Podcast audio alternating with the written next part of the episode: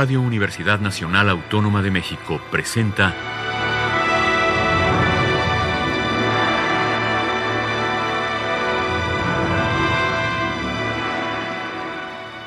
Hacia una nueva música.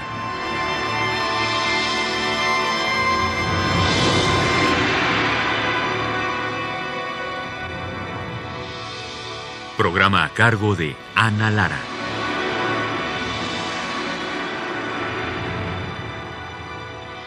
Muy buenas tardes, bienvenidos a una nueva música. El día de hoy vamos a escuchar la segunda parte de El Embalsamador, una obra de teatro musical de Giorgio Battistelli, compositor italiano, nacido en 1953. Es un monodrama jocoso a partir de la novela homónima de Renzo Rosso. Y la historia básicamente es el embalsamador que tiene que retocar el cuerpo de Lenin el sagradísimo cuerpo de, Lenin para regresarlo al museo y se emborracha y le inyecta un menjurje norteamericano que en lugar de eh, revitalizar a la momia la destruye y la convierte en polvo. Y entonces este señor tiene que, tomar una decisión, ya sea pues eh, aguantar el problema que se le viene encima o bien tomar el lugar de Lenin, que es exactamente lo que hace y que es lo que vamos a escuchar en esta segunda parte, en estos tres últimos números de El Embalsamador. Los números se llaman eh, Ya, Sono un poeta y Non male.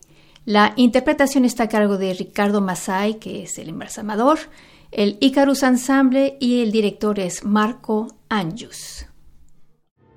Eh già, con quegli altri al di là dell'oceano che adesso ci insegnano a vivere.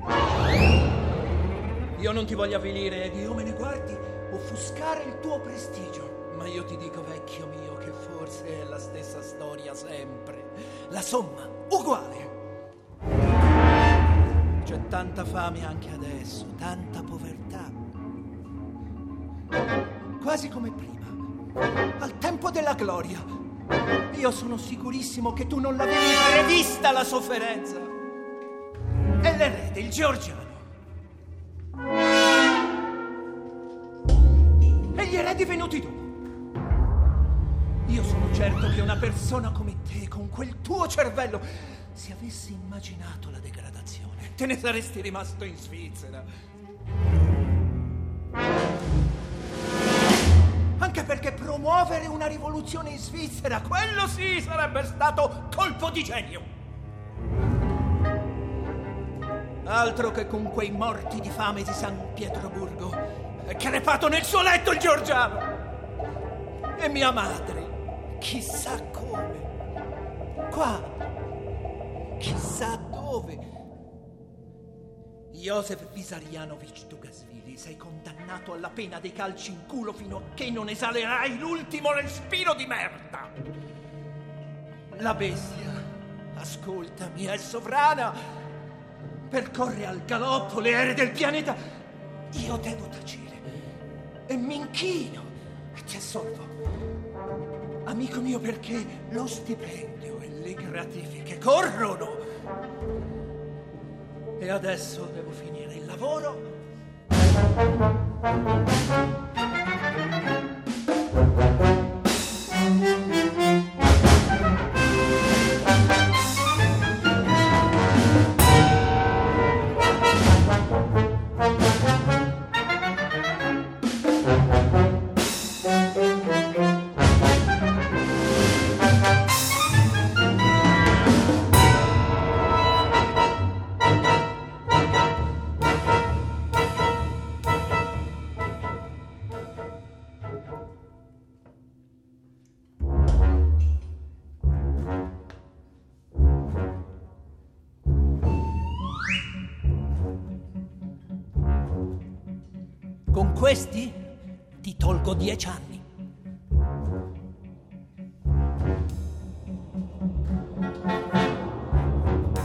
Che ne dici, eh?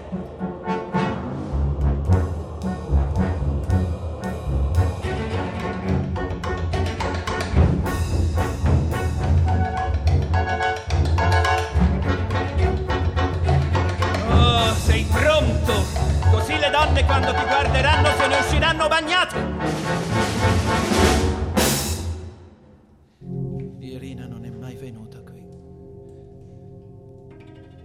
Diceva che le bastavo io a fare le impressioni. Che mi vedeva la morte addosso.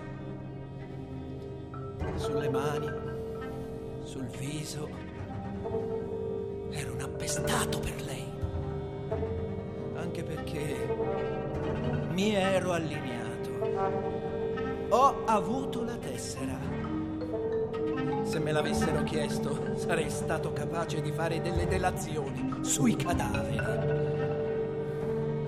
Ma che cos'è che ci ha spinti fino a questo punto? Strisciare ai piedi della bestia. Restare ciechi per cosa? Per respingere il vuoto? Ma se ci stiamo conficcati dentro? Il fiume è vivo, i boschi, i lupi.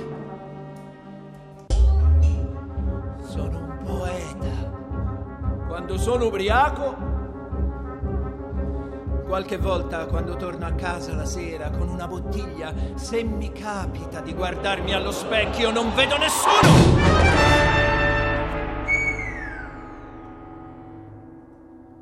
Cosa sta succedendo?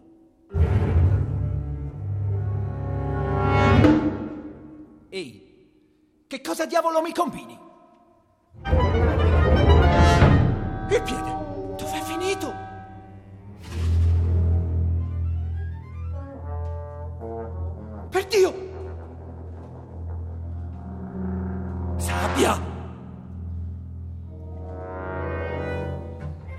Tarso, il calcagno, lo scafoide! Sabbia! Anche loro! Che scherzo è questo? Avranno spento il condizionatore durante le pulizie? Bastardi!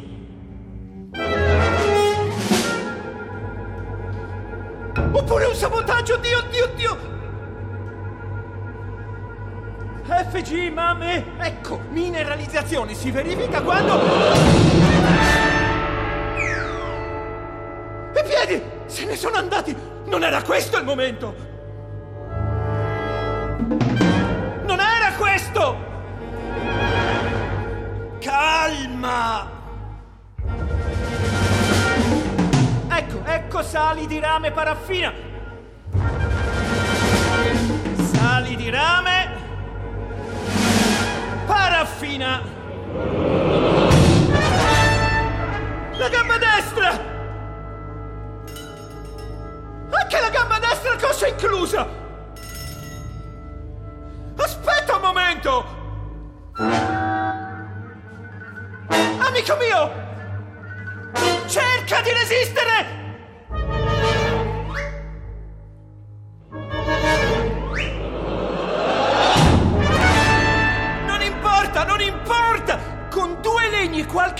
Ti rifarò gambe e piedi!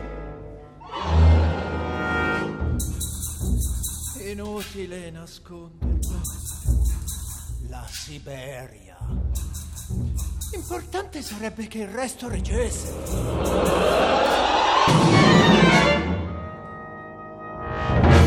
Almeno la testa è rimasta! Però che cosa me ne faccio della sola testa? Bello che è sparita! Dove te ne sei andato? Non c'è più. Non c'è più niente. Niente.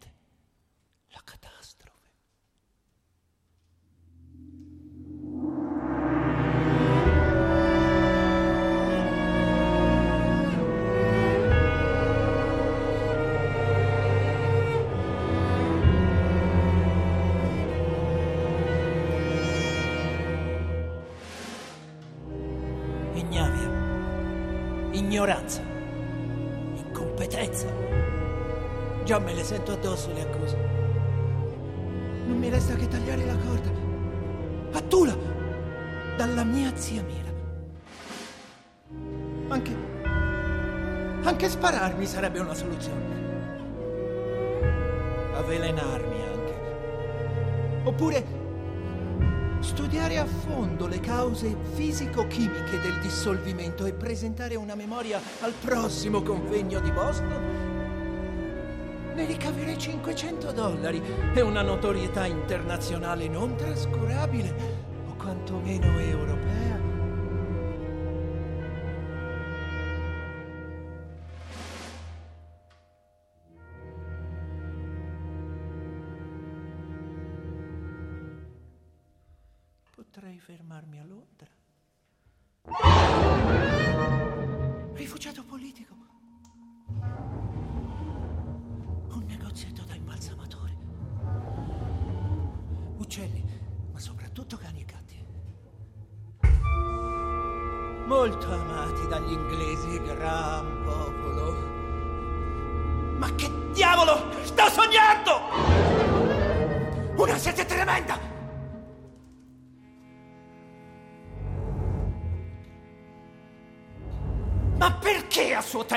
L'hanno sotterrato?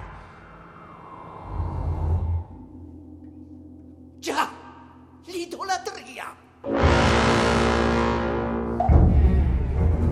Un cadavere è un cadavere, coglioni! Bastavano le fotografie che te le ritrovavi anche nella culla, le sue e quelle di quell'altro, il Giorgiano, quella specie di prete feroce. Andate a farvi fottere tutti i capi e condottieri del cazzo! Un'idea buona e nove sanguinarie coperte di menzogne e di sterco! Un mondo migliore, tutti uguali e da 20 giorni non si trova una cipolla nemmeno a pagarla in oro. Ah, sì! Meglio prima! Almeno ti potevi innaffiare di vodka, specie dopo aver assistito alle parate. E Irina me lo diceva. Ma guardali là, sul palco, con quei colli bovini, la fronte di due centimetri e il deretano ingrossato a prosciutto del Baltico e caviale. Però lasciarmi così nella merda. E già, L'ha fatto con tutti lui, la grande guida del proletariato. Non intendo assolutamente piangermi addosso e neppure pisciarmi addosso.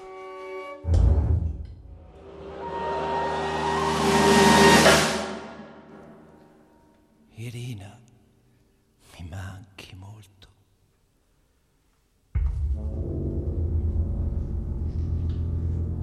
Il passato è passato, non puoi rivomitarlo. Con chi parla adesso che lui è svanito?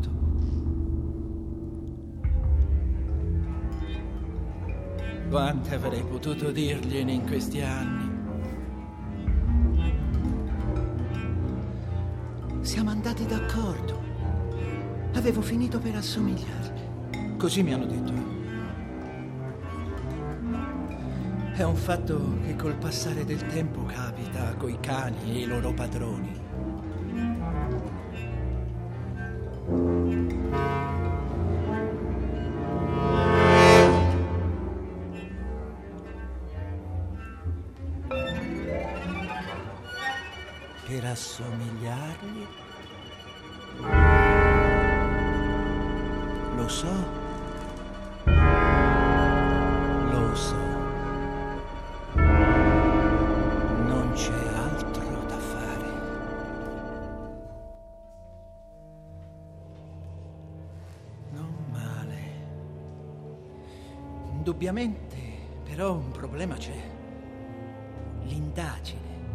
E già, perché se quello è svanito, o è lui, o il dottor Mishin ad essere scomparso.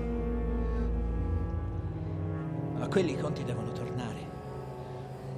E poi magari finiranno per andare da Irina. Ottusi, tetri, pervicaci. Ci dica, compagna Vertova. Ha visto suo marito? Gli ha parlato. Che cosa gli ha detto? Lei potrebbe dire che sono fuggito in Occidente per non assistere al crollo del partito o perché invaghito di una trapezzista. Boh. Olandese.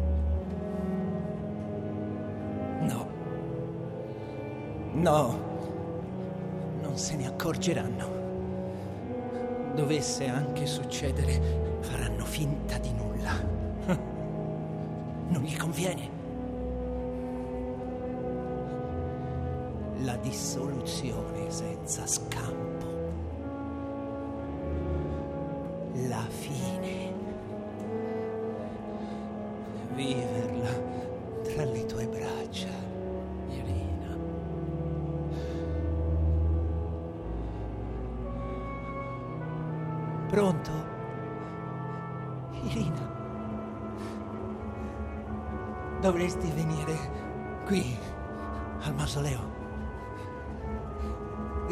Porti la colazione. Mi troverai disteso sul catafalco. Sì. Mi sono iniettato una sostanza speciale. Tra poco sarò di piedi. Sì, anche quello, duro, come il marmo. Se ti va, potrai approfittarne. Ma dopo, sta attenta, dovrai pigiare il pulsante che sta sul lato destro. Sì, per chiudermi sotto vetro. Come si fa con i peperoni d'estate? Da domani dirai a tutti che sono all'estero. Non ti preoccupare di lui. Se n'è andato. Sì, prendo il suo posto. E devo lasciarti. I muscoli si stanno irrigidendo. La vita senza di te, in fondo. Sì. Sì, dopo potrai venire. A vedermi. Girarmi intorno. Potrai anche piangere. Però ti prego se verrai. Non mettere le mutandine. Come stavi sempre per casa. Ti perdono. Sì.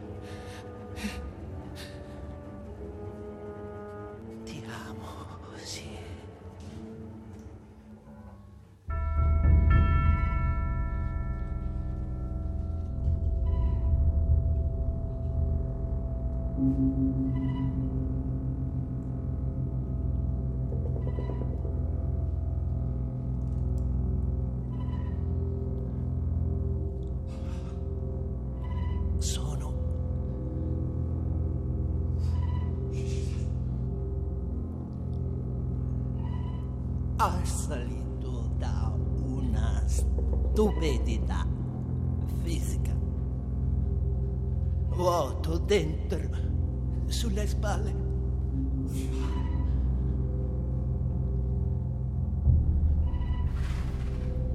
Che non so più chi sono.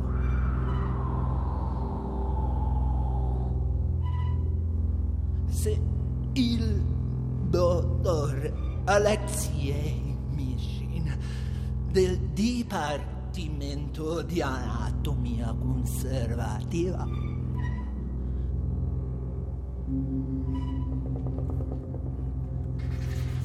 o lo stanco malato forse sifilitico presidente del Consiglio dei Commissari del Popolo.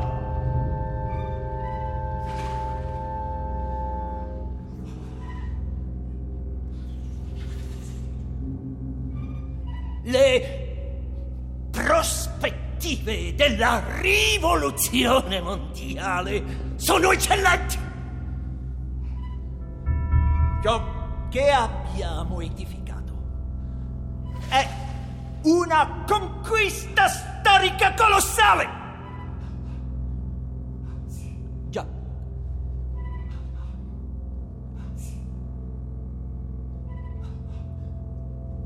Un ultimo avvertimento. Quel Joseph Dugasvili, detto Stalin, userà il potere che ha concentrato nelle sue mani peggio di come l'ho usato io. Per cui esigo che il congresso abbracci per me tutti gli operai, i contadini, i violinisti e gli imbalsamatori.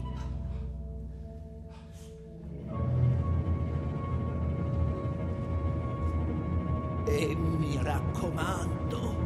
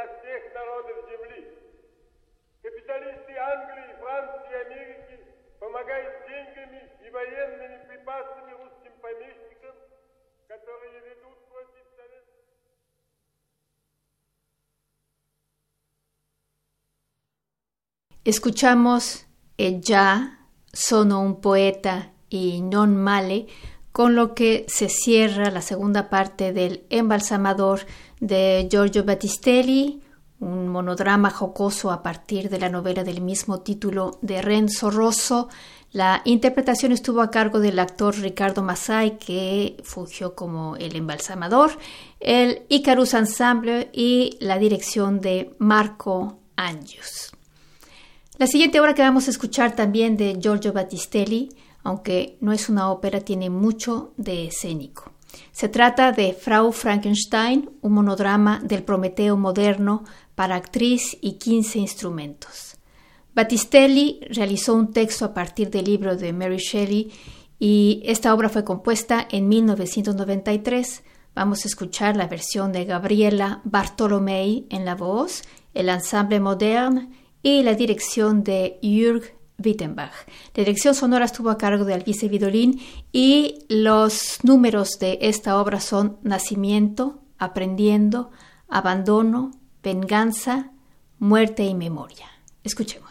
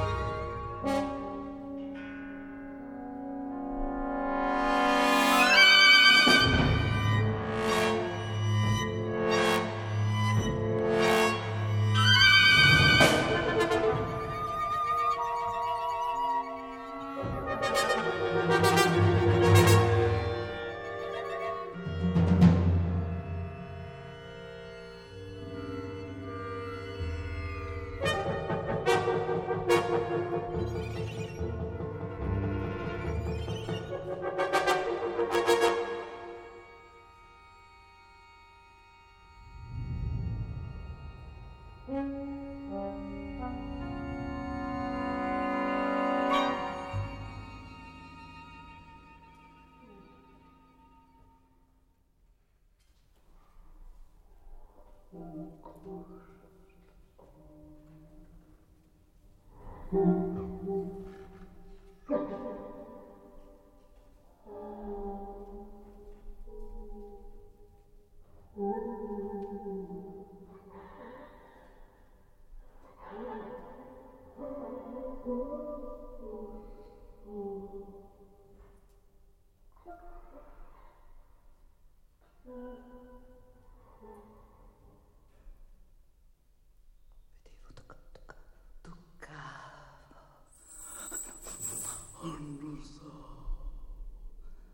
Vedevo, percepivo.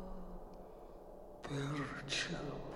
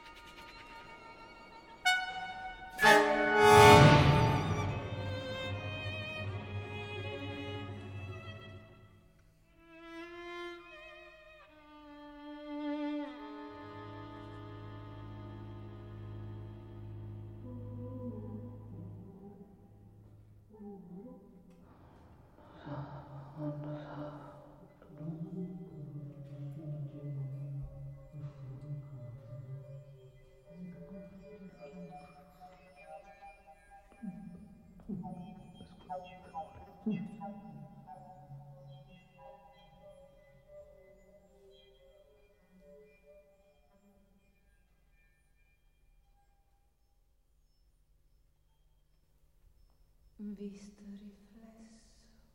Un riflesso. In una pozza trasparente.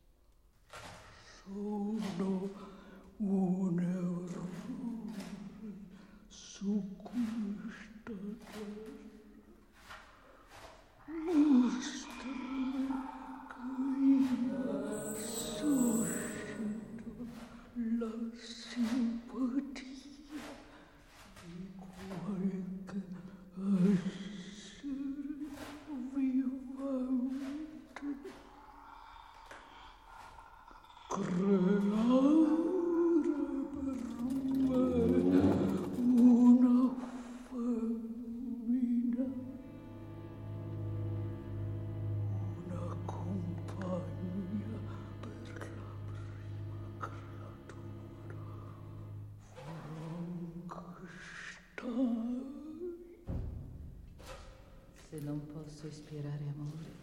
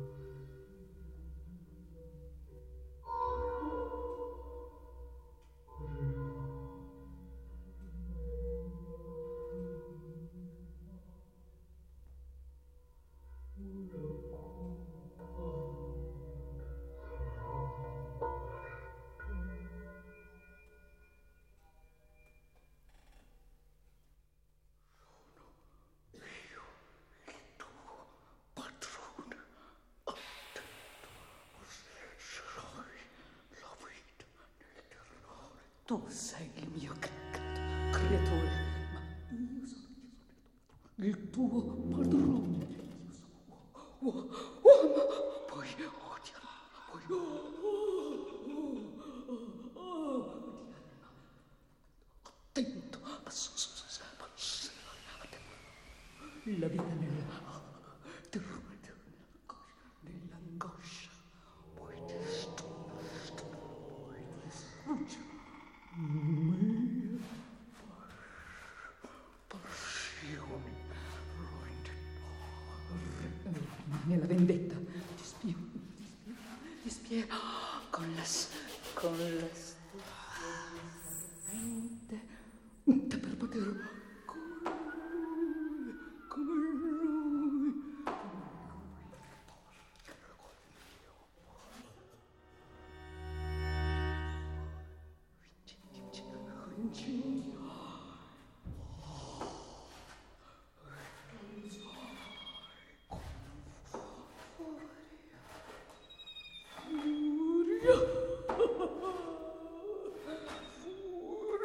Ha ha ha!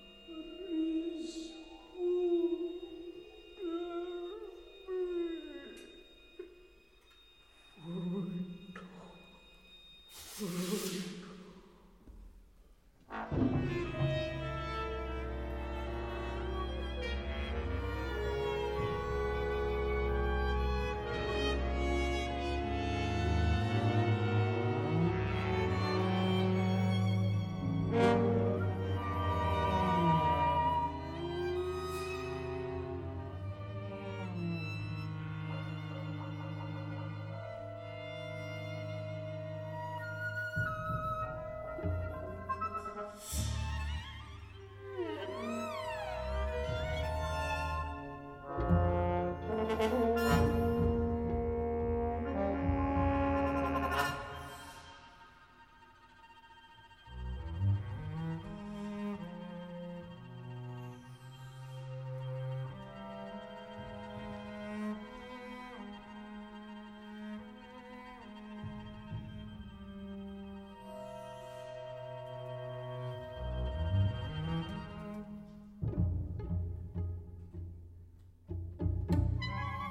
Mm-hmm.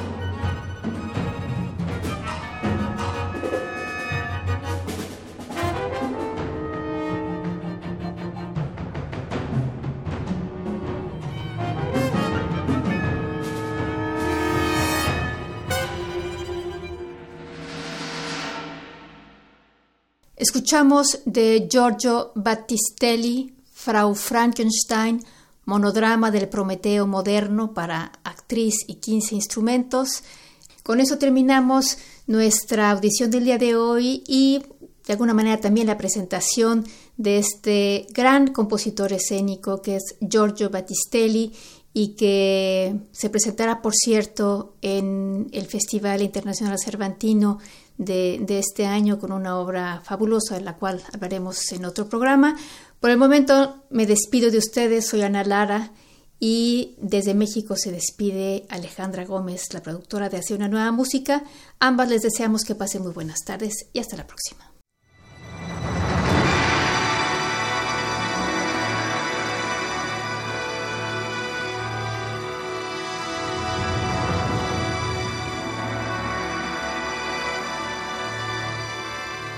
Radio Universidad Nacional Autónoma de México presentó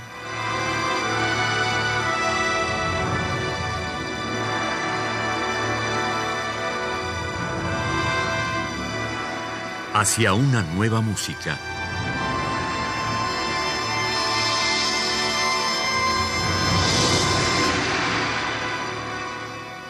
Programa a cargo de Ana Lara. Radio UNAM. Experiencia sonora.